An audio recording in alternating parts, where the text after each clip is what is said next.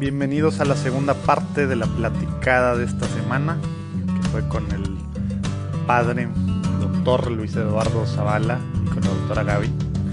Ahora sí vamos a platicar mucho más a detalle de lo que es Casa Monarca, de lo que hace Casa Monarca. Y también pues de algunas cosas a lo mejor ya un poco más, pues, más aterrizadas de cómo nosotros como católicos no solo podemos ayudar en la práctica, sino debemos, tenemos esa obligación evangélica eh, de hacerlo con nuestros hermanos migrantes y refugiados.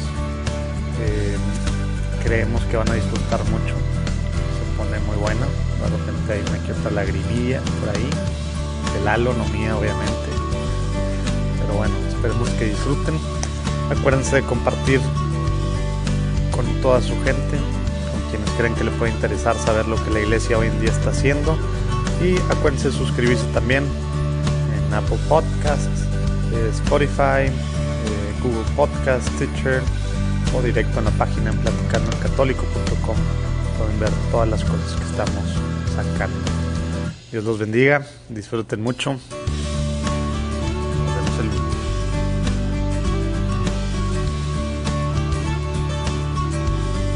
Oigan, y entonces volviendo al tema al que nos hemos dirigido, que es la Casa Monarca.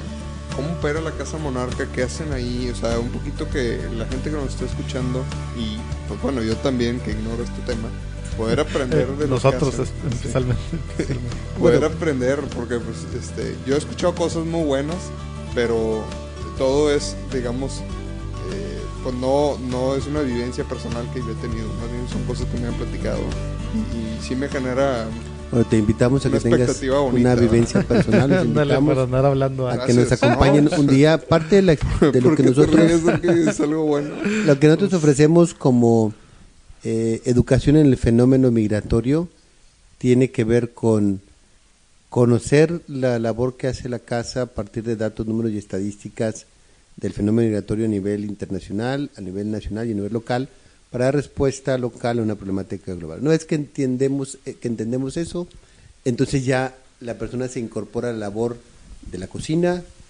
de preparar los alimentos, de ayudar en la ropería, de hacer los kits de limpieza, de atender a los migrantes y de acompañarnos en las rutas. Tenemos un área de investigación que dirige la doctora Gabriela, tenemos un área jurídica donde tenemos dos abogadas y una más que llegó el día de hoy, precisamente eh, pagada por la ACNUR.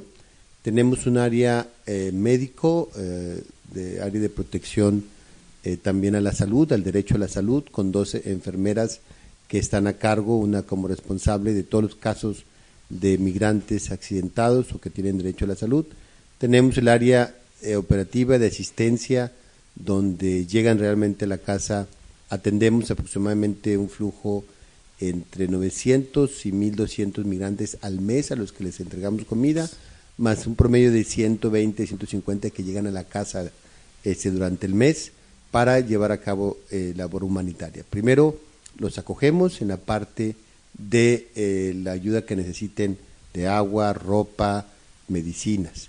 Luego los protegemos a través del área de asistencia legal, eh, la protección jurídica, el refugio, la visa humanitaria, eh, la visa por vínculo parental o cualquier condición de visa que pudiera darles ese reconocimiento de sus derechos, porque son personas y tienen derechos al transitar por, nuestro país, son personas con reconocimiento cuyo, cuya consideración está precisamente en una falta administrativa si se les ha terminado el tiempo de su visa o de ingreso al país, pero que tienen todos los la derechos. La dignidad es por ser personas, no es por ser mexicanos. Exactamente. Y ahí los protegemos. En el área de los promovemos, esto, esta parte en la cual nosotros tratamos de educar en ese fenómeno migratorio para todos aquellos que están desinformados. Y con eso quisiera una referencia a algo que mencionó Antonio Guterres, el secretario general de Naciones Unidas, sobre lo que no es precisamente el fenómeno migratorio. No es alguien que vaya a quitar el trabajo, el fenómeno migratorio ni los pactos es algo que vaya a dañar la soberanía de los países, el pacto, los pactos globales no están para eh, violentar la seguridad, eh, sino al contrario, tienen una experiencia para poder eh, reflejar o mostrar eh, el lado humano de la migración. Y es lo que hace Casa Monarca. promueve también la, causa del fenómeno migratorio y al final el proceso de integración ayudándoles a conseguir un trabajo, un, lugar este, en donde puedan rehacer su vida. Y ese es el fenómeno quizá el más complejo, el más difícil y el que más reto nos plantea. El poder reconocer a un migrante cuando ve a Monterrey como una ciudad atractiva para reiniciar con vida la de su familia y pueda integrarse y por eso, por ejemplo, como un refugiado, donde podamos tener una escuela donde reciba a los niños, donde alguien pueda ofrecer trabajo, donde huyendo la inseguridad y la violencia de estos países que los hacen los más peligrosos del mundo, puedan integrarse a una nueva vida y decir, bueno, pudieron reconocerse ese derecho a las familias. Eso es lo que hace Casa Monarca. Una pregunta relacionada a esto. Supongo, como todo lo que nos has comentado ahorita, pues ciertamente Monterrey es una ciudad, quiero pensar, eh, sin sin que se enojen a alguna persona que nos está escuchando de otra ciudad Cuidado, tenemos muchos... O sea, como que puede ser para un migrante una ciudad más atractiva para que sea de destino y no de tránsito. Como tal vez algunas otras casas de, de apoyo que hay para el migrante que están en ciudades donde dices, pues bueno, realmente la mayoría no se quedan ahí, más bien van en ruta. Entonces, pues hay como que una... Um, no sé cómo decirlo, como una doble labor de cómo debes de tal vez apoyar a este migrante, porque algunos se quedan y algunos eh, vienen en tránsito, ¿no? Mira, algo que también comentaba ahorita el padre, y en este aspecto de integrar, integrar no necesariamente, una parte de la integración tiene que ver con el empleo, ¿no? Porque todas las personas, pues a través del empleo eh, también nos, eh, nos sentimos productivas y que aportamos a una comunidad, ¿no? No es solo recibir un ingreso, sino también a través del trabajo todos aportamos. Y en este sentido, el empleo tiene mucho que ver con la integración, pero la otra parte que tiene que ver con la integración y va un poco en términos de lo que tú comentas, es la aceptación social que les damos a las otras personas. Una de las eh,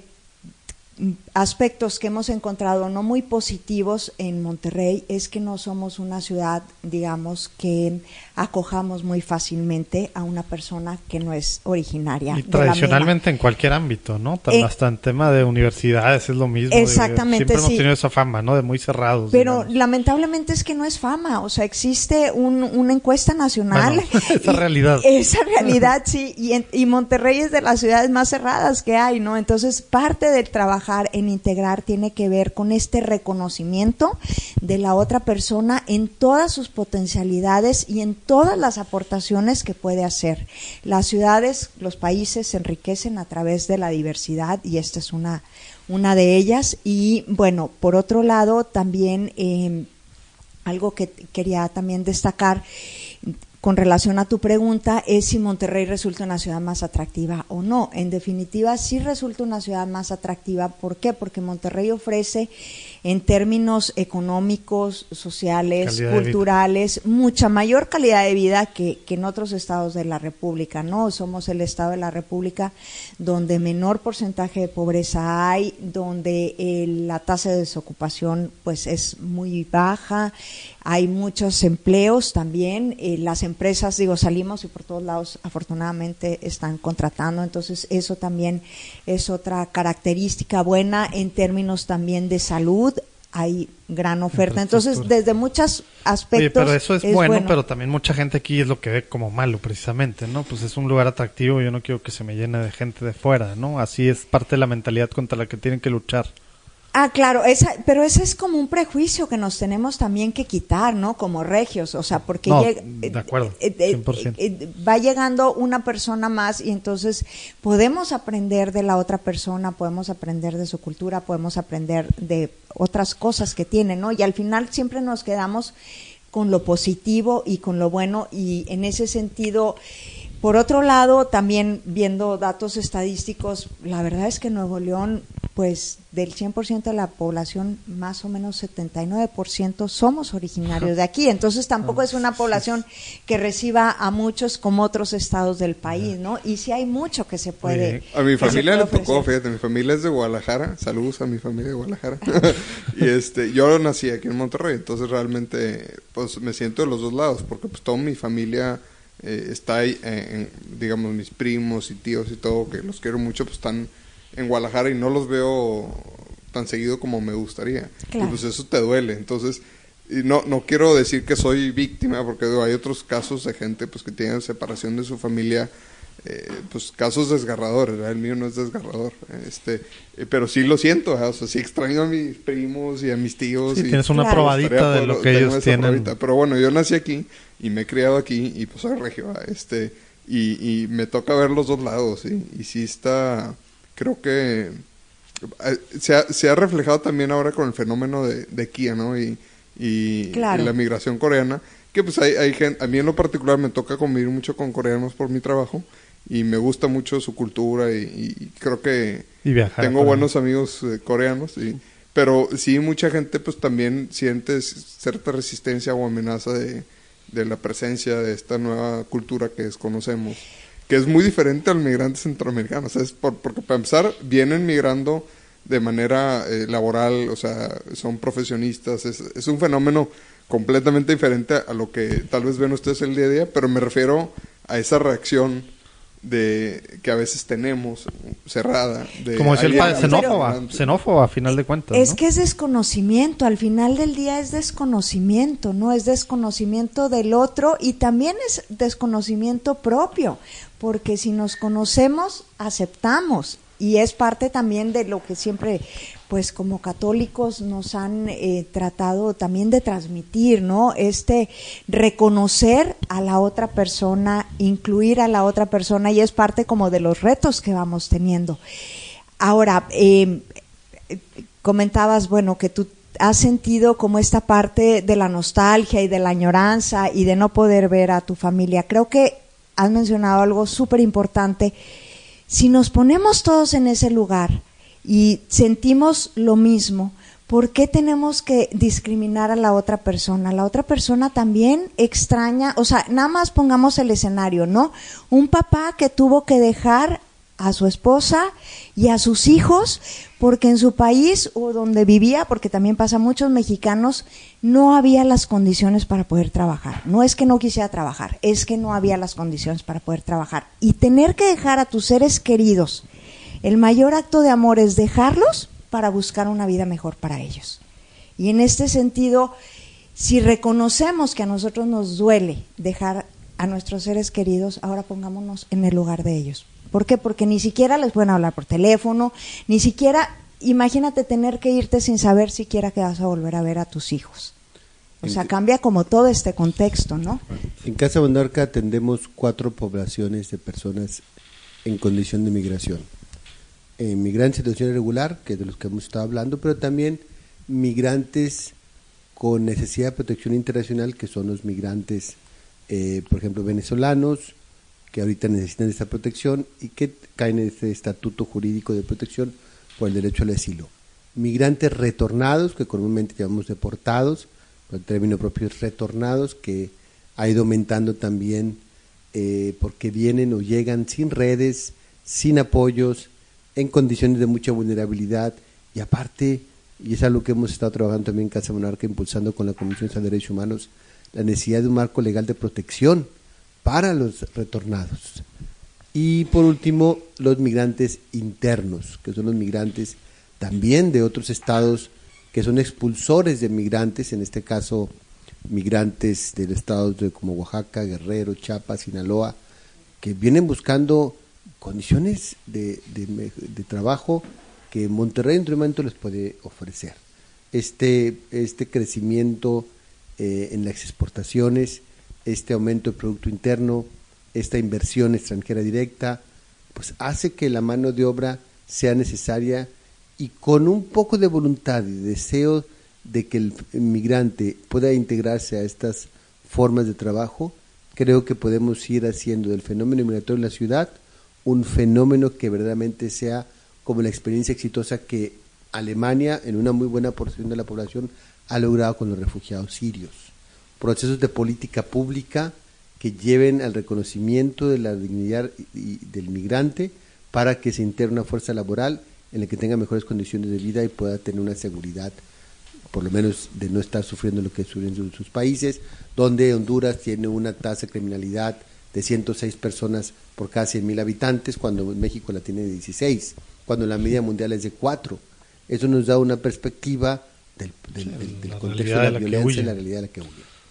Oye, padre, y con esta parte de la integración, digo, me, me queda al menos a mí más claro ahora la parte de que, digo, aquí en Monterrey, claro que podemos, como tú dices, ser esa pues experiencia buena, digamos, o lo que sea, como, como se le quiera definir. Pero en esta parte de la integración, como que uno, los últimos años, sobre todo con Estados Unidos, o en relación a los mexicanos en Estados Unidos, eh, piensa mucho en los Dreamers, etcétera. Y aquí no, como que no hemos platicado el tema de educación. ¿Qué, qué pasa con todos los hijos de estos migrantes? ¿Cómo, o sea, las escuelas públicas aquí, o aún escuelas privadas, obviamente, digo, imagino que tiene una realidad demasiado complicada en ese aspecto. ¿Cómo, cómo funciona para las familias que al final, muchos a lo mejor ni viajan con familia? Gaby, hable de los datos, te quiero platicar una experiencia. Y en eso reconocimiento este, a González Iñárritu, que tiene una beca del 100% para los Dreamers deportados o retornados. Tenemos el caso de un muchacho retornado de Chicago, que llegó a, esta ciudad al año que sus papás alcanzaron la amnistía de Reagan, él ya no. Eh, a sus 28 años, 29 años, el juez no le, no le concedió una extensión del, del DACA y lo retornaron encadenado en un avión y un día llegó a nuestra Después de haber nacido allá. Después de, no, llegó de un año. Ah, llegó de un año. Y a los 30 años, cuando fue a renovar su DACA, le dijo el juez no. Lo pusieron con cadenas, lo pusieron en un avión y lo, y lo dejaron en Reynosa.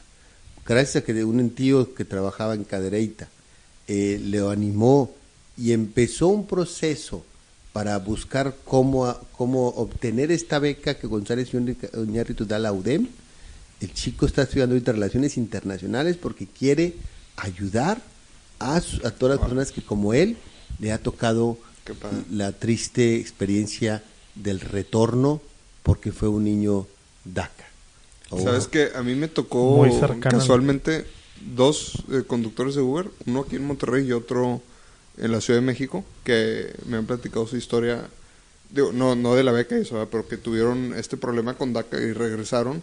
Y bueno, afortunadamente Uber les permite tener esta plataforma de trabajo. son gente que tenían muchos años viviendo en Estados Unidos, uno de ellos era músico, entonces daba clases de guitarra y aparte es, eh, es eh, chofer y el otro pues acaba de regresar y ahorita estaba, digamos, reactivándose o en la Ciudad de México eh, siendo chofer. Y muchas empresas de telemarketing, por ejemplo, porque son bilingües. Ah, claro, claro, inglés perfectamente. Eh, entonces están aquí y encuentran un trabajo fácil. A veces a lo que nos toca en las casas es ser gestores en ese proceso para que puedan tener redes para poder encontrar un trabajo. Porque también en el punto de acoger a la persona, o sea, yo me imagino si algo me pasara a mí, imaginarme que no me fuera a pegar mi autoestima sería súper alentador. O sea, o sea, es como... Imagínate... Tu dignidad aplastada así. No, pues tu identidad para empezar. O sea... Nos dijo una, un, un, retornado algo que nos dolió mucho. Bueno, se lo dijo a Gaby, Gaby lo compartió.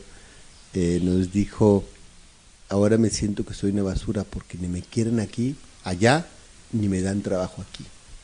Soy una basura. Imagínate eso, la autoestima, lo que puede significar no tener una mano que te diga, yo te ayudo, yo te puedo conseguir un trabajo, yo te puedo apoyar. Eres hijo de Dios. Claro, es lo más elemental del cristianismo, ver al prójimo y amarlo al prójimo como este, el Señor nos ha enseñado, como a ti mismo. Y en esa experiencia del buen samaritano y en esa experiencia de Jesús, eh, que está hambriento, sediento, hambriento, forastero, desnudo, pues es como nosotros vamos manifestando nuestra fe. Yo no veo otra manera de ver la fe si no es esa, esa forma en, la, en la práctica de los principios evangélicos que el mismo Jesús nos ha mostrado. Denles ustedes de comer, ¿sí? Eh, esos principios, de, aunque los pobres siempre los tendrán, tenemos que, que, trabajar por el reino y el reino es justicia, el reino es verdad, y el reino es paz, y el reino es desarrollo, y el reino es mejores condiciones de vida, y ahí es donde nosotros queremos hacer nuestro aporte al reino. Qué padre, Ay, ya me conmovió la plática. bueno, algo que también yo quisiera compartir y que siempre resulta de gran enseñanza es esto que nos comenta el Padre. Si nosotros ponemos o vivimos el ejemplo de Jesús, y me gustaría que tú lo comentaras, ¿no? Jesús toda su vida fue migrante, y creo que tú no y la Sagrada Familia de Nazaret fue refugiada y huyó por su vida, por salvar su vida. con un bebé, como muchos. Exactamente, fue una familia que tuvo que cruzar una frontera para buscar mejores condiciones de vida. Regresó. Pedir, asilo.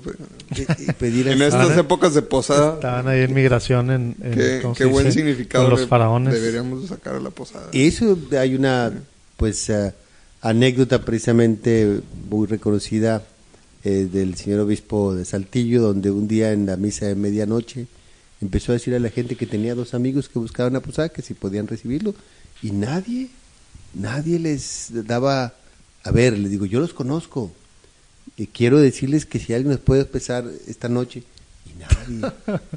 Soy el señor obispo y quiero decirles que me gusta, que ellos son amigos míos y me gustaría que los recibieran y los acogieran y nadie. Y entonces los invita a pasar y eran precisamente una representación de José, de María y el niño. Me dice, ellos son los que vienen, ellos son los que buscan un lugar donde estar, un lugar donde comer, un lugar donde asearse, un lugar donde bañarse, un lugar donde poder dormir. Y eso es lo que hacemos los más de 85 casas de migrantes que hay en todo México. Ahora seríamos la 86 aquí, Venga. como parte de nuestra labor. Existimos como una red de casas del norte, desde Tijuana hasta, hasta eh, Matamoros, estamos constantemente en comunicación, tenemos una reunión anual y todos tenemos esta misma idea de expresión de la fe a partir del ejercicio de la caridad, de la misericordia que el Papa nos ha enseñado. Y ya lo que también yo quisiera hacer referente a una idea que se me hace fundamental, esta parte que decías ahorita, de la empatía como una eh, normal eh, experiencia de ponerse en los zapatos del otro, pero a veces queda nada más como un sentimiento.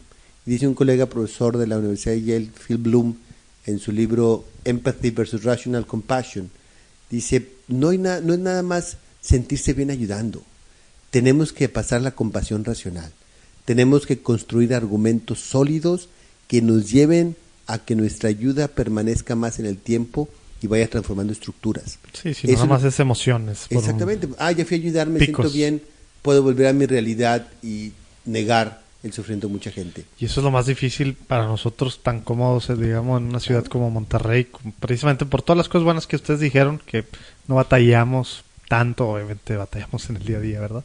Pero digamos que tenemos pues muchas cosas buenas en nuestra ciudad, eh, pues estamos demasiado cómodos, ¿no? Y todo esto que platicas de como católicos, qué padre es ir a misa, qué padre es hacer ciertas cositas ahí, Semana Santa, ¿verdad? Que vamos a ayudar y hacer cositas pero pues se supone que es catolicismo, se supone que es una, pues digo, es un estilo de vida, ¿no? Que en teoría deberíamos de ser práctica en el día a día, ¿verdad? Acordemos que el contenido fundamental de nuestra fe no son las posadas, no es la religiosidad. ¿Cómo? El contenido fundamental de nuestra fe no es el rosario. Ya se puso incómoda la plática. Bueno, pues el contenido fundamental de nuestra fe, ¿quién es? Jesús. Claro. Él es el contenido fundamental de nuestra fe en Él es en quien creemos nosotros. Creemos en su palabra, creemos lo que nos ha dicho sobre el prójimo, creemos que debemos actuar como buenos samaritanos. Lo que decíamos ahorita antes de, comenzar eh, fue precisamente como que echarle la culpa a los niños que viajan con sus papás como papás irresponsables porque les pasa un accidente, es como echarle la culpa también al, de, al a, a este que iba de camino a Jericó y que pasó un sacerdote, pasó un levita y le dio la vuelta. Cuando pasa el buen samaritano, lo lleva a una posada, le paga y le dice, si te hace falta, te lo pagaré a mi regreso. Eso es lo que estamos tratando de hacer también con, con las personas migrantes. No nada más es, bueno, ten una para sentirme bien y que te ayudes. No, tenemos que acoger, proteger, promover, integral, porque es práctica de todo buen samaritano. Qué padre. Gloria a Dios. Oye, padre, digo, antes de ir a la última, a la, a la última parte, eh, algo que me llamó mucho la atención, creo que fue hace como tres, cuatro preguntas que, que empezabas a platicar lo que hacían y empezaste muy claramente con la parte, digamos, de investigación, etcétera, como que esa parte, digamos, de hacer lo que vas a hacer eh, en este caso, pues Casa Monarca, de forma profesional en todo el sentido de la palabra, ¿verdad? No está un padrecito, digamos, que tiene muy buenas intenciones y que tiene voluntarios y señoras que están yendo a ayudar ahí de repente y pues el que se pegue y el que cuando pueda, o sea, se está haciendo una cosa formal en todo el sentido con, con las partes diferentes que dijiste, ¿no? La parte de investigación, abogadas, médicos, etcétera, social, bla, bla, bla, etcétera, etcétera, etcétera.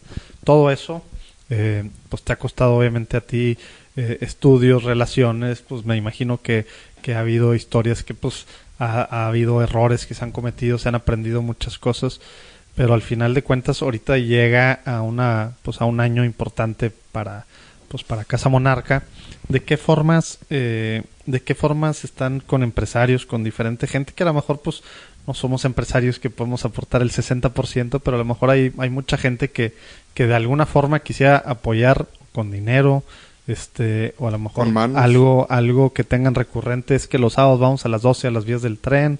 Ahorita estaba revisando el año pasado en Semana Santa te, te escribí eh, porque dije pues algo que podemos hacer en Semana Santa yo con mis hijos que quiero que desde chiquitos vean y que sean abiertos estas cosas. Y me dijiste, pues no tenemos casa pero está este tema del Via Crucis en en, la, en las vías del tren, pero no sé si hay algo recurrente. O sea, por un lado, si puedas darnos luz en el tema, digamos, de económico, de apoyo, y por otro lado, apoyo, pues manos, o a, lo mejor hay pues simplemente practicantes que quieren sumarse a, apoyar a la doctora eh, en estos temas, o para el tema legal, o para doctores. o A todas las personas que quieran eh, que luego es un jale, ¿verdad? Como dar tan, tantas manos, ¿verdad? Digo, ojalá que sea organizado. Lo importante, lo que nos interesa es educar el fenómeno migratorio. Cualquier persona que quiera eh, ofrecer un día de voluntariado, lo único que tiene que hacer es entrar a la página ¿Qué es? Eh, www.casamonarca.org.mx. Va a estar en los show notes. O ir a nuestra página de Facebook, Casa Humanitaria del Migrante Casa Monarca Ayuda Voluntaria Migrante ABP. Ahí también puede enviarnos un inbox y solicitando una, fecha para que pueda asistir.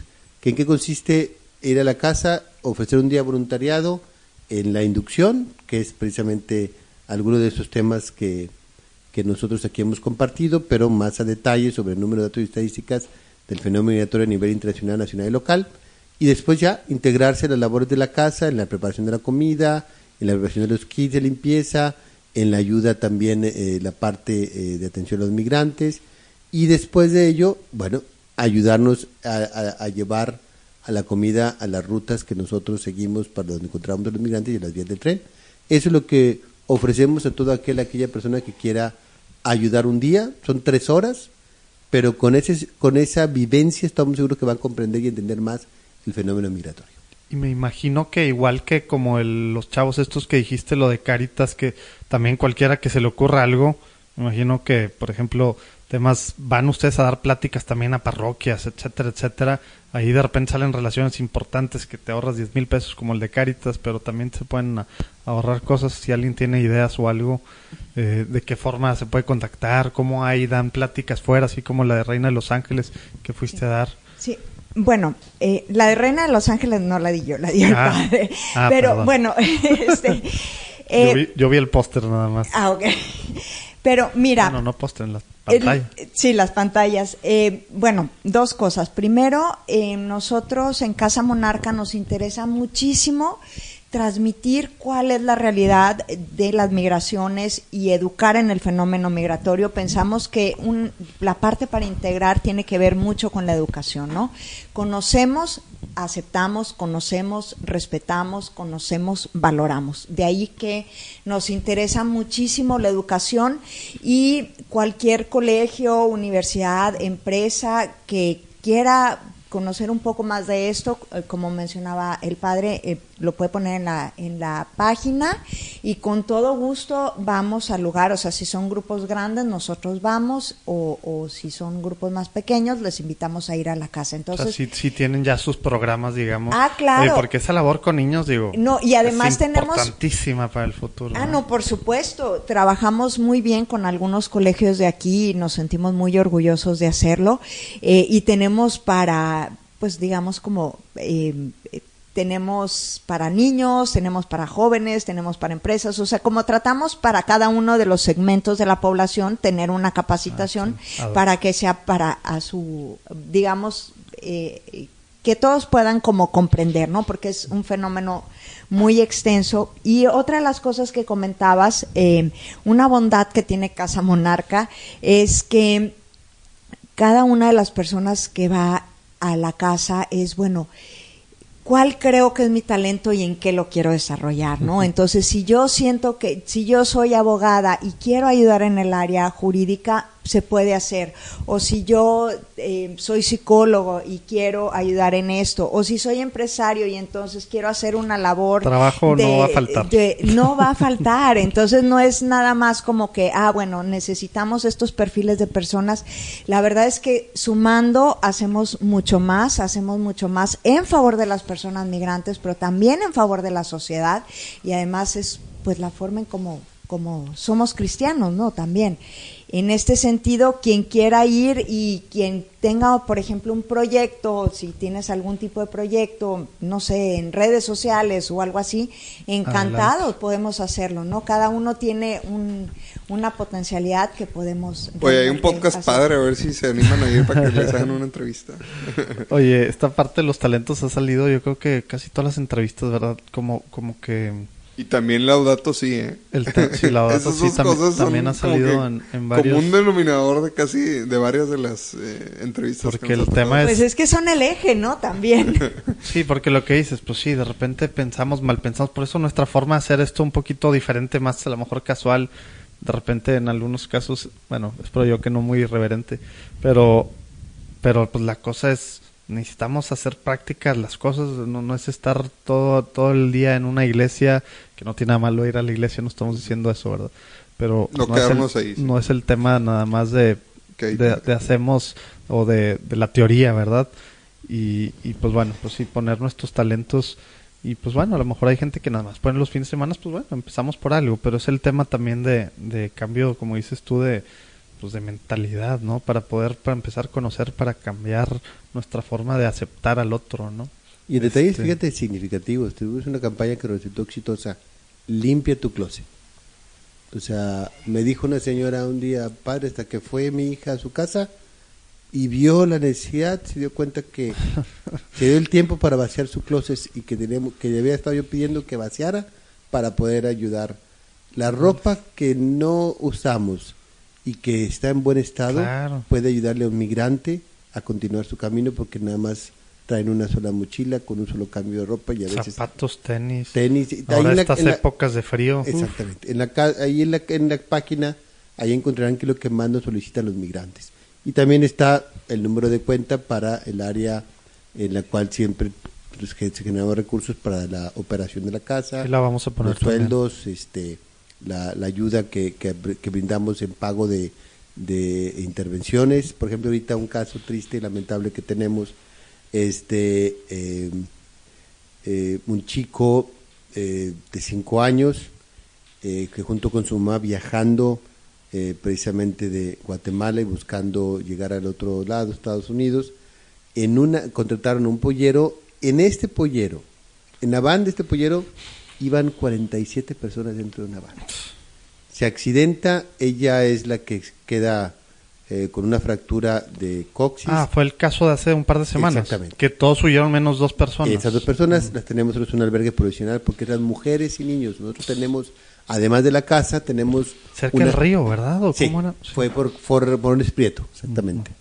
Eh, al huir todos huyeron eh, y las únicas dos personas que quedaron heridas fue la mamá con su hijo de cinco años, con Alan. Fracturado. Este, fracturado, nosotros nos llevamos al hospital, lo llevamos al albergue. ¿Y cómo pasa eso? ¿El sistema médico qué hace con...? Eh, ¿Quién les avisó a ustedes? a nosotros, el, hospital universitario, ah. ahí tengo que reconocer también, ha sido una labor eh, de mucha solidaridad del hospital universitario, porque cada vez que hay inmigrantes, además de que nos ayudan mm. a generar pues esta información para poder atender en sus necesidades y vincularlos con sus cónsules para que se involucren en la protección de sus ciudadanos.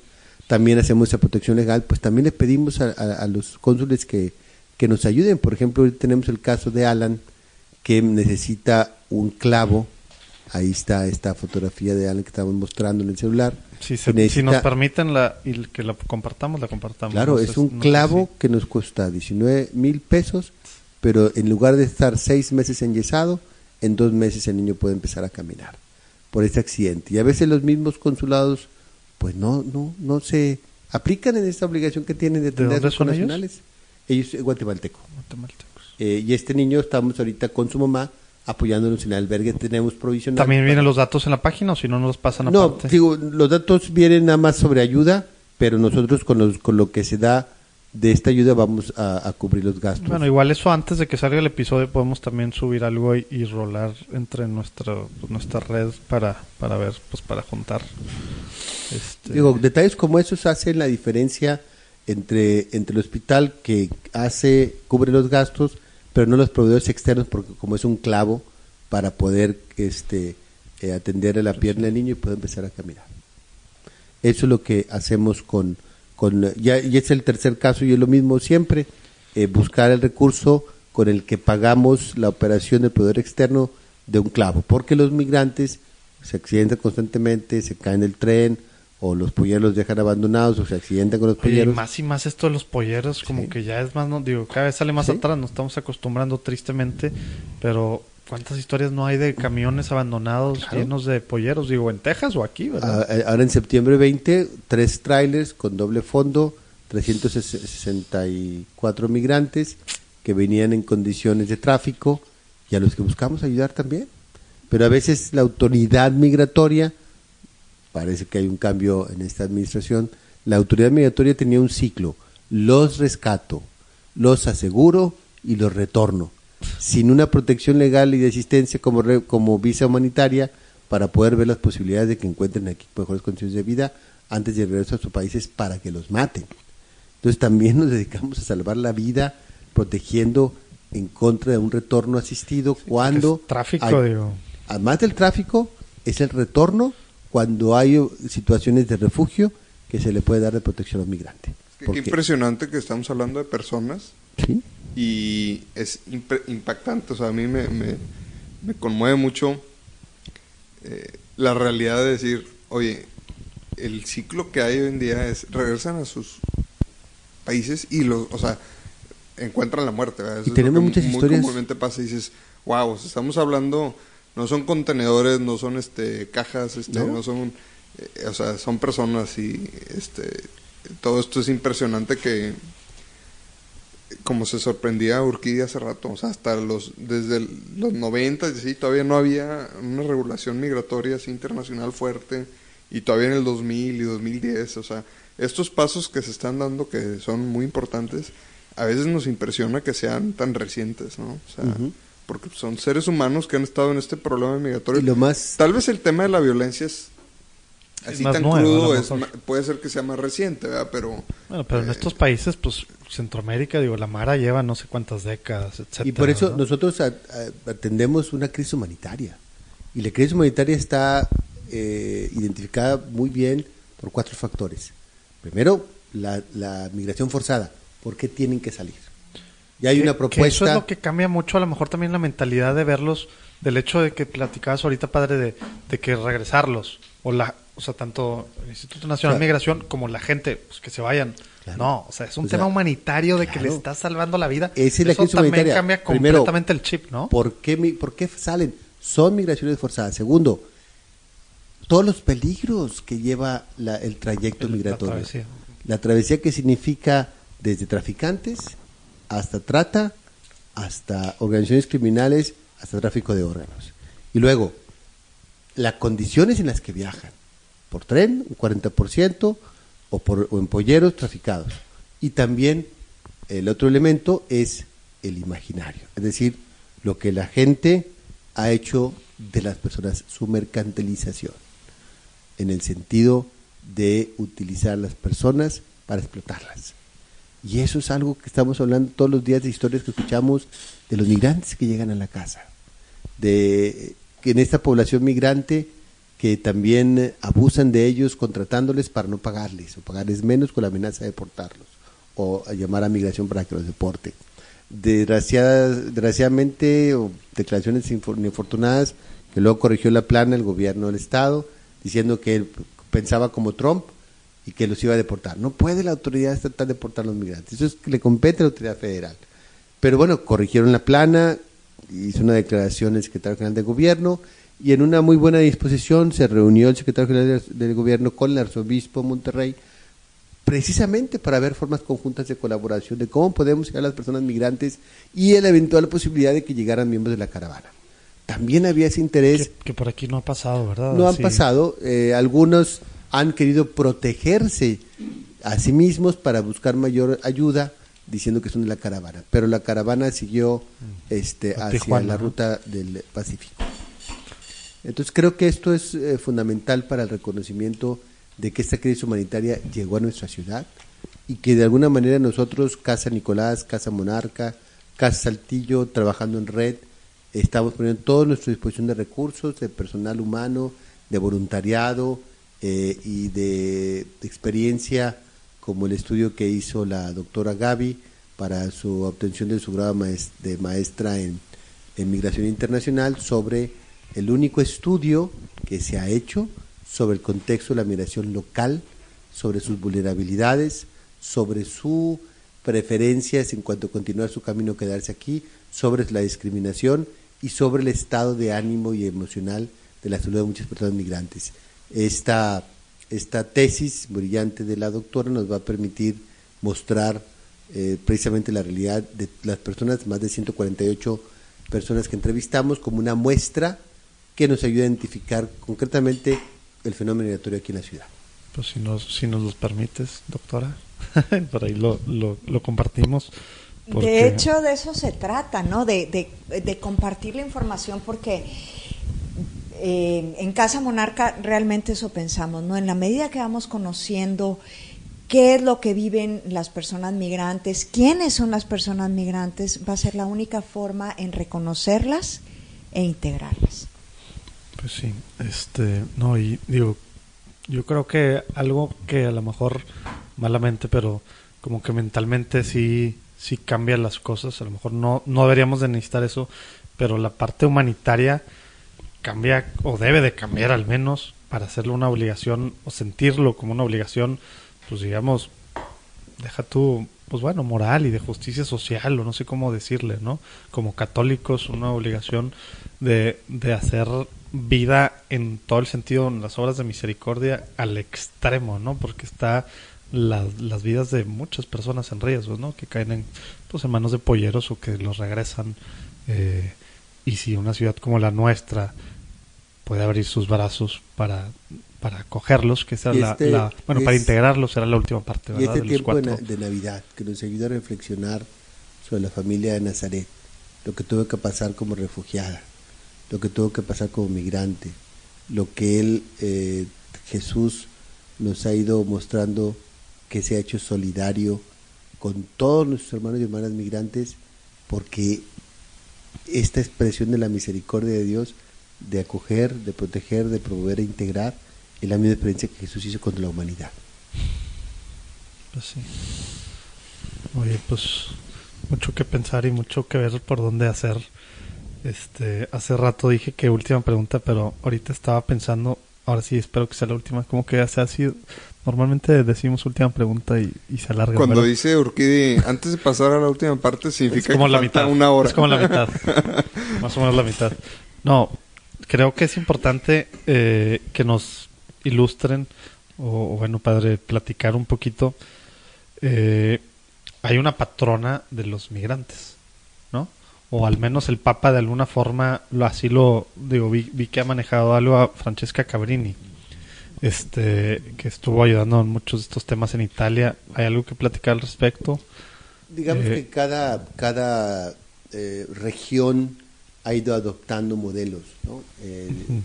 Francesca Cabrini fue precisamente eh, en Italia quien en este proceso de, de llegada de migrantes y también inclusive como el señor Scalabrini iniciaron todo este grupo, todo este movimiento religioso de comunidades para atender exclusivamente a personas migrantes.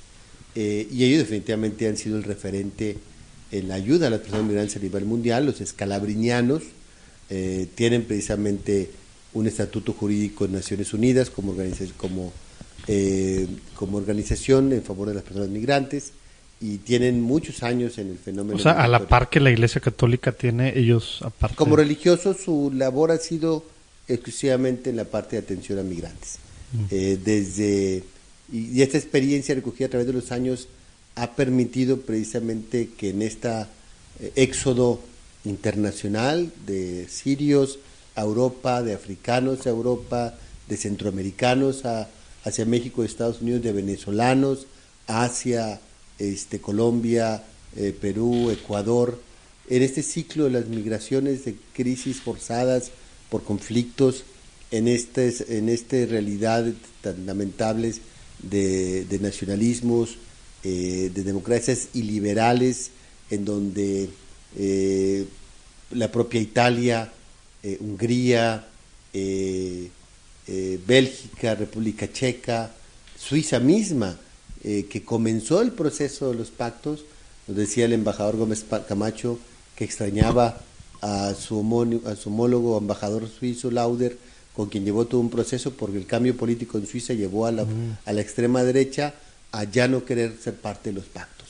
Ah, o sea, los mismos que los platicabas ahorita que Suiza y México están empujando mucho y al final con este cambio... En el cambio de gobierno... Y no firmaron. Y no firmaron, se retiraron del pacto global.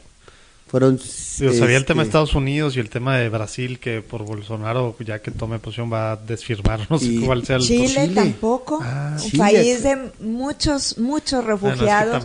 Israel. Israel también. República Checa. Eh, el tema de Israel, pues estaba político, me imagino, Franja Gaza y así. Pero claro, pero Israel es, el, país. pueblo hebreo. Y el pueblo hebreo significa pueblo que migra, pueblo movimiento. Y, aparte ellos exigen en todo el mundo, ¿verdad? Son las contradicciones. Entonces, si hay una, un debate ideológico. Como nosotros queremos zanjar la cuestión es informémonos. De hecho, el primer objetivo de los 23 del Pacto Global, precisamente para la migración eh, segura, ordenada y regular, dice muy claramente la importancia, sobre todo cuando en este eh, primer artículo dice generar información, generar datos sólidos, concretamente la redacción es la siguiente, recopilar y utilizar datos exactos y desglosados para formular políticas con base empírica. Por ese, eso, ese es el trabajo de la doctora. No en base a la percepción o en base a, no en base a la rumores, a la este, xenofobia, eh, a la falta de información, al por qué vienen aquí, eh, Oye, ¿y los medios qué papel juegan con todo esto y cómo se han portado?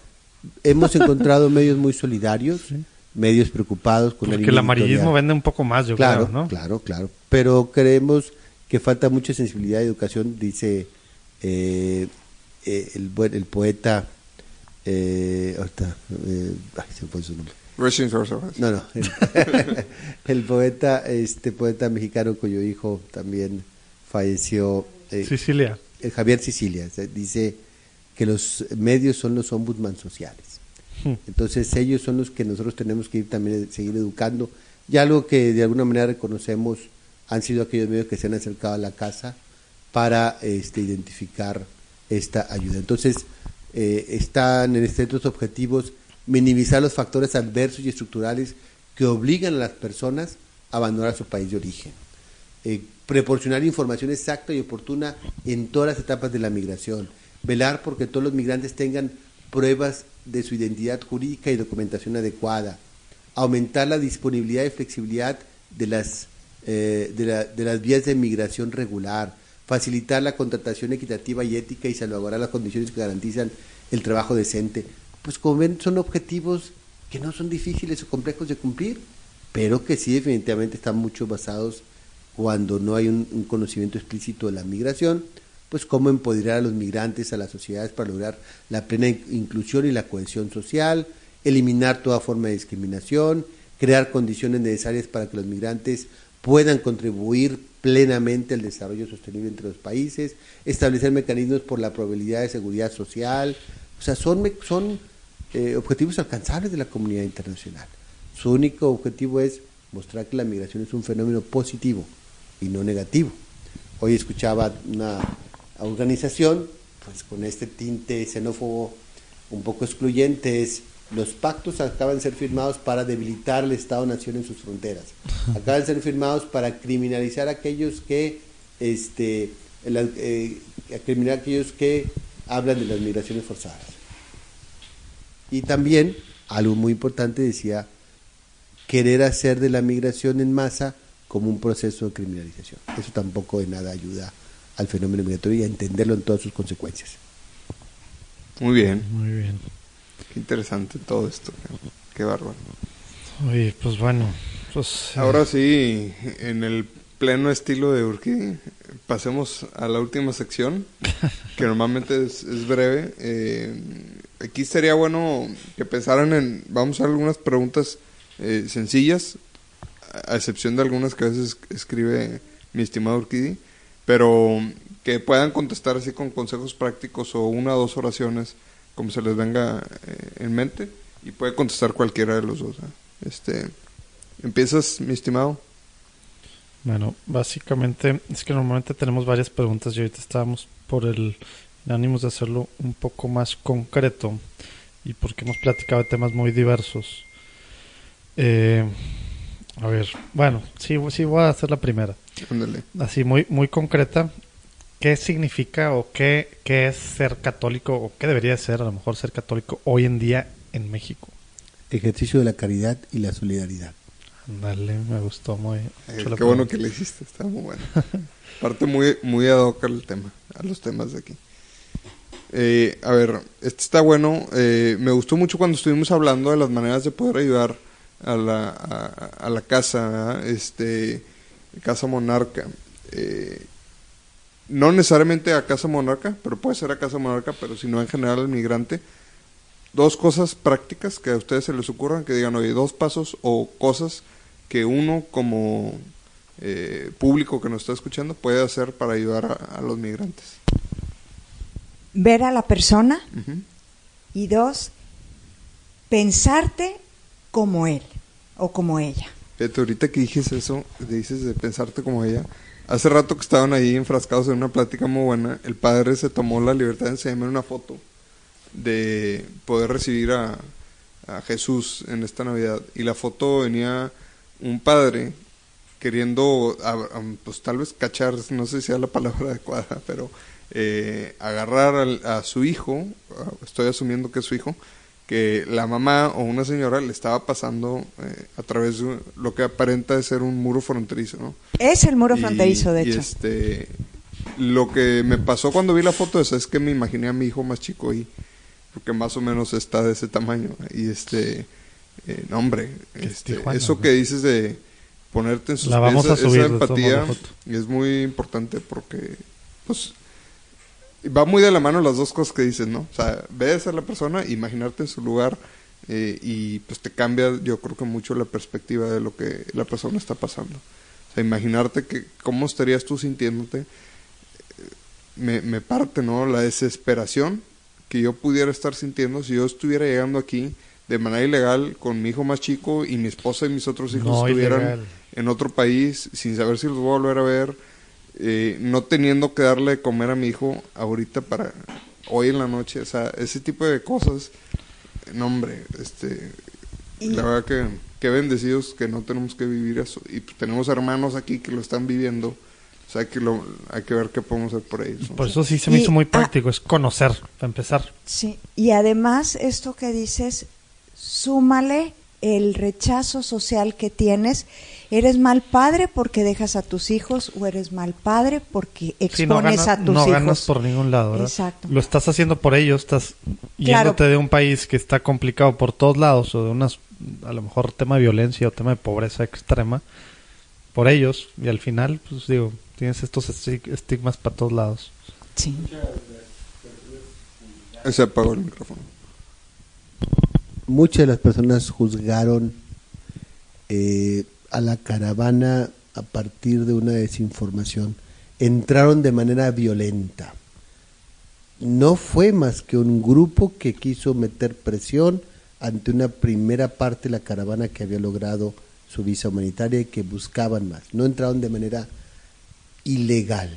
Buscaron los medios, aunque sí, claro, hubo grupos que siempre hay en todos que recurren a la violencia, pero no toda la migración es una migración con la intención o la finalidad. El discurso del presidente de Estados Unidos es una migración ilegal. No, porque el momento mismo que están solicitando refugio o asilo está en un contexto de protección jurídica internacional. O sea, todo el proceso están protegidos, es lo que va padre. O sea, no es están ilegales hasta que les den el estatus, no existe eso. No existe. El proceso está protegido legalmente. Eh, no es una violación a derecho, no es una violación a ninguna ley ni entran como ilegales porque lo que están solicitando es el asilo y el refugio, que son condiciones de derechos porque están huyendo de la inseguridad y de la violencia. Sí, entran en todos los supuestos estos países. Exactamente, entonces eso es lo que hay que identificar. Eh, después, bueno, esta lamentable que después pidió disculpas, mujer hondureña que se quejaba de los frijoles, que nada más se los daban a los chenchos o los puercos y que ya estaba cansada de comer frijoles. Pues en parte no, pues la parte humana de eh, todos en, eso, días y días caminando caminando y bueno, les dieron frijoles aquí, frijoles allá y frijoles allá. y después una serie de memes para querer denostar el hambre de, la mujer y, después con ello acusar como si fueran insensibles a la ayuda. No, para juzgar somos muy buenos. Sí, y, para reírnos o burlarnos del sufrimiento, pues también a veces nos hace hasta de una forma insensibles del sufrimiento. Pongámonos en el lugar del otro, consideremos la situación, veamos las razones por las que huyen y la desesperación del por qué hacen lo que están haciendo. Y a veces no entendemos que a veces su angustia, su rebeldía, su amargura viene porque ni siquiera han podido satisfacer sus necesidades básicas y esa perspectiva no la vemos. Ponernos en los pies, digo, en los zapatos del otro. Así es.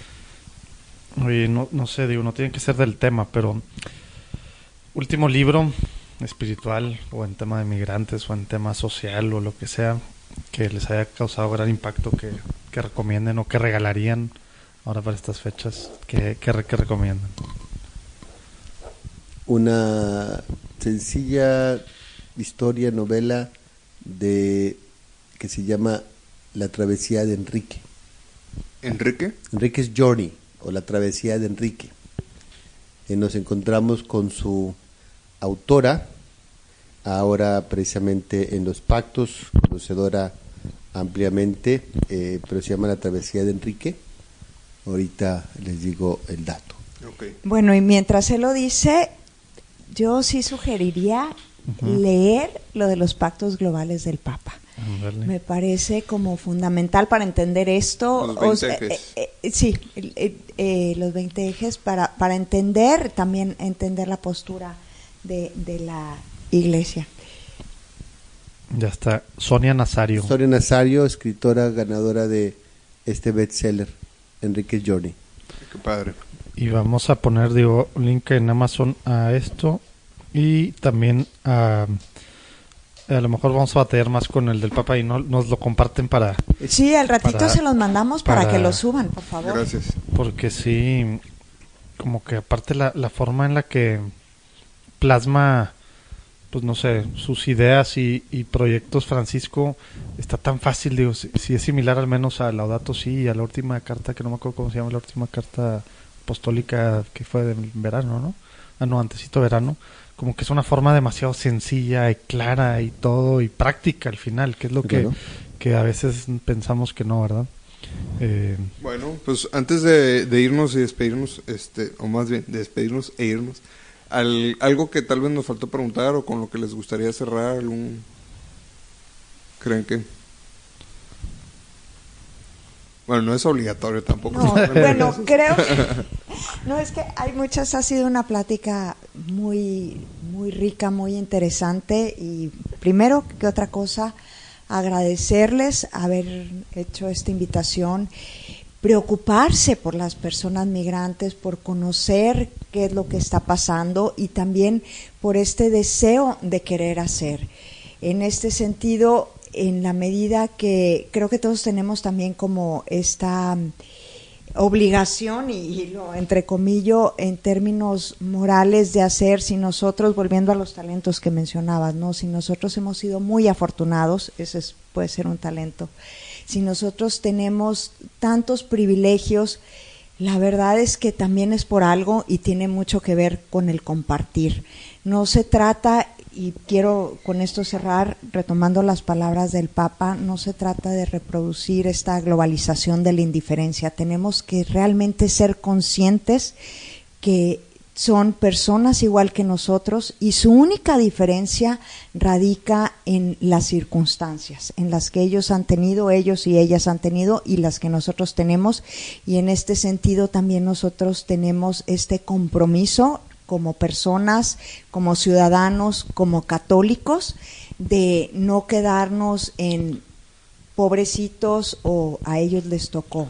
quizás sean en la compasión malentendida. Claro, y quizás sea nuestra oportunidad también de poder hacer algo por, por el prójimo. El Papa en su en el único video que ha hecho para TED, él dice esto y se pregunta algo que siempre ha estado en su memoria porque sus papás fueron migrantes. Dice, siempre me he preguntado por qué ellos y yo no. Eso lo dice el Papa en este, en este video. Ah, es que aparte, pues sí es hijo de migrantes. Exactamente. ¿Por qué ellos y yo no? Deberíamos plantearnos esto cuando veamos un migrante. ¿Por qué él ha tenido que emigrar y yo no? ¿Por qué él ha tenido que salir de, de la violencia y yo no? Pues sí, está buena la, eso es lo que... Sí, no, es como que escogimos ni nos ganamos estar, nacer donde nacimos. A quien nos ha concedido mucho, lo único que tenemos es siervos inútiles somos, no hemos hecho más lo que teníamos que hacer. Exacto. Muy bien. Oigan, pues. eh, estamos muy agradecidos realmente. Muchas gracias por haber aceptado venir y compartir pues, esta plática, yo creo, de mucha confianza, muy abierta eh, con nosotros y con la gente que, que pues eh, de alguna manera nos estaría escuchando.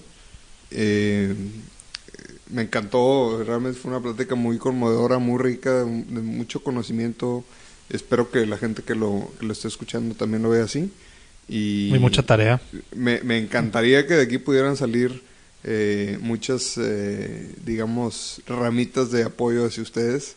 Vamos a ver cómo podemos este, apoyar esta obra que yo creo que ahorita pues ha de tener muchas eh, pues vamos a empezar la construcción cualquier ah te iba a preguntar eso perdón eh, perdón tienen ya alguna fecha estimada de cuándo íbamos a este? empezar hoy pero uno de nuestros principales donantes precisamente la ACNUR la Alto Comisionada de Naciones Unidas para Refugiados el representante en México no podía estar presente y él quería estar presente la primera piedra o qué eh, ya hicimos la bendición de primera piedra, el primer trascabo para comenzar ah, con, los, con los cimientos y hacer toda la barra perimetral y poder empezar la construcción. Eh, se va a tratar para el 8 de enero. Ok. Entonces, eh, todo lo que ya ahorita, todo lo que me dicen a mí se preguntas de que un ladrillo, un enchufe, un foco, un jabón, todas esas cosas ya están en la mentalidad de que la casa esté funcionando. Gracias a Dios por lo menos ya podemos comenzar y creo que esto no es una obra no de Casa Monarca, sino la comunidad eh, de Monterrey que quiere expresar su compasión racional a través de acoger, proteger, promover e integrar a los migrantes que hay en nuestra ciudad. Podemos ser un ejemplo de comunidad, como han sido otros ejemplos en otras partes del mundo. Y eso creo que cuando tenemos una mano, nos estamos teniendo manos también nosotros mismos. Bueno, pues va a haber formas muy prácticas de, de apoyar el próximo año. Entonces, la primera fase, me imagino que va a ser en fases. ¿Van a terminarla o cuándo No, queremos terminar ah, todo de un jalón. Todo. Somos, de hecho, ACNUR está muy entusiasmado con esta labor porque es el primer albergue en el que ellos van a, poder desde el inicio ver todo este proceso mm. y, y en el cual nos llevó meses de intercambio y diálogo sobre espacios para hacer de la casa no solamente un espacio de un edificio verde, inteligente, de respetuoso y amigable al medio ambiente, con árboles, sino también de espacios de convivencia, de lugares para familias, para refugiados. De cero está pensado por todos en vez de llegar a un lugar que ya existe, como me imagino es como Como muchos otros han estado haciendo como que Adaptados, adaptándose o haciendo otros agregados a edificios. Ese es el primer eh, pues qué padre. albergue que hace eh, que hacemos conjuntamente desde el inicio con un proyecto muy bonito que hace eh, Julio Gaeta de la, despacho de Gaeta y Springer, los mismos que han hecho otros albergues y hicieron el eh, monumento a la luz en la Ciudad de México para las víctimas. Es un despacho de arquitectos llamados arquitectos por la gente, la responsabilidad social de esta firma. Julio y Lubi han hecho un diseño hermosísimo eh, de con un sentido circular que, que, en cuatro etapas, donde está el acoger, proteger, promover, integrar, hmm. donde es una, una, un pan que, que, es fraccionado, que es la comunión y que representa también Casa Monarca. Eh, en esa construcción. simbolismo por Tiene muchos simbolismos esta construcción. Qué padre. Pues también vamos a hacer ahí. Ahí pueden verla en nuestra, en nuestra página de Facebook y también este, para el despacho este de, arquitectos, para el que quiera apoyar aquí particularmente, pero seguir apoyando pues en esta labor. Me imagino que los arquitectos pues también... Eh, sí, de hecho hemos lanzado convocatorias a las distintas universidades para el servicio social que vayan a ser arquitectos, ingenieros, vayan eh, después estando en este proceso de la construcción de la casa. Va a ser un trabajo conjunto, pero queremos poder el próximo 18 de diciembre a un año, queremos ya poder empezar a recibir los primeros migrantes. Wow. Wow. Hijo, ya me emocioné. muchas gracias, les agradecemos en verdad de corazón. Muchas gracias por, por venir, en verdad. Eh, normalmente, para terminar, ahora sí. falta otra media hora. Les, pedimos que nos recomienden a dos personas que ustedes creen que sean eh, pues que puedan ser interesantes para que platiquemos con ellos, digo, en tema de migrantes o en cualquier otro tema social, derechos humanos, etcétera, etcétera, o en temas simplemente de la iglesia, relacionado a la iglesia católica, ¿no? Don Pedro Pantoja. Eh, ah, bueno. Pero vamos a tener que ir entonces a, Saltillo. No, él viene, él puede venir. Y al padre Luis Eduardo Villarreal. El tocayo, tocayo, doble. Exactamente. Triple. Ellos son dos sacerdotes que inspiran mucho con su reflexión, con su trabajo y que nos llevan años de, trayectoria. Entonces son profundamente inspiradores en su labor. Casa, Casa Nicolás, que tiene 10 años de haberse iniciado, en el cual nosotros también hemos replicado sus modelos. Y Casa Saltillo, que es nuestra casa madre, hermana, eh, que lleva más de 23 años y que ha llevado una trayectoria nacional e internacional sobre la protección de los derechos de las personas migrantes. Todos ellos han enriquecido con su labor, con su testimonio, con su eh, ser de, iglesia como sacerdotes, para nosotros una inspiración. Entonces, ellos dos personas, Luis Eduardo Villarreal y Pedro Pantoja. Muchas gracias. Pues ahí vamos tras ellos. Bueno, pues que Dios los bendiga mucho, que bendiga esta, este apostolado, que claramente trae su mano detrás de y, pues bueno, de nuevo. con, la cosquillita nos quedamos de actuar, no de quedarnos nomás en la teoría, ¿verdad? Algo va a salir, digo, no quiero decir eh, lo que eras ahorita aquí, pero algo saldrá. Eh, realmente motiva mucho ver cómo pues ya que están entregándose a esta labor tan noble. Ya que tengan la edición, pues nos la hacen llegar para subirlo a nuestras redes también. Gracias. Tenemos redes en Instagram, este, Facebook, Twitter y la página. Muy bien. Animo, espero que hayan disfrutado del programa, amigos, y pues bueno el próximo lunes. Gracias por escuchar un episodio más de Platicando en Católico. El próximo lunes tendremos otra entrevista que nos seguirá ayudando a conocer más a la iglesia de una forma diferente. Hay que estar al pendiente. Visita nuestra página de internet www.platicandoencatólico.com. Ahí encontrarás notas, enlaces y detalles de lo platicado el día de hoy, así como herramientas e información para seguir descubriendo sobre la iglesia hoy. Si te gusta platicando en católico y piensas que le puede hacer bien a la iglesia y a más gente, por favor envía el enlace a tus conocidos. Nos ayudará muchísimo que nos califiques donde quiera que estés escuchando el podcast. De esta forma se volverá más visible para otras personas.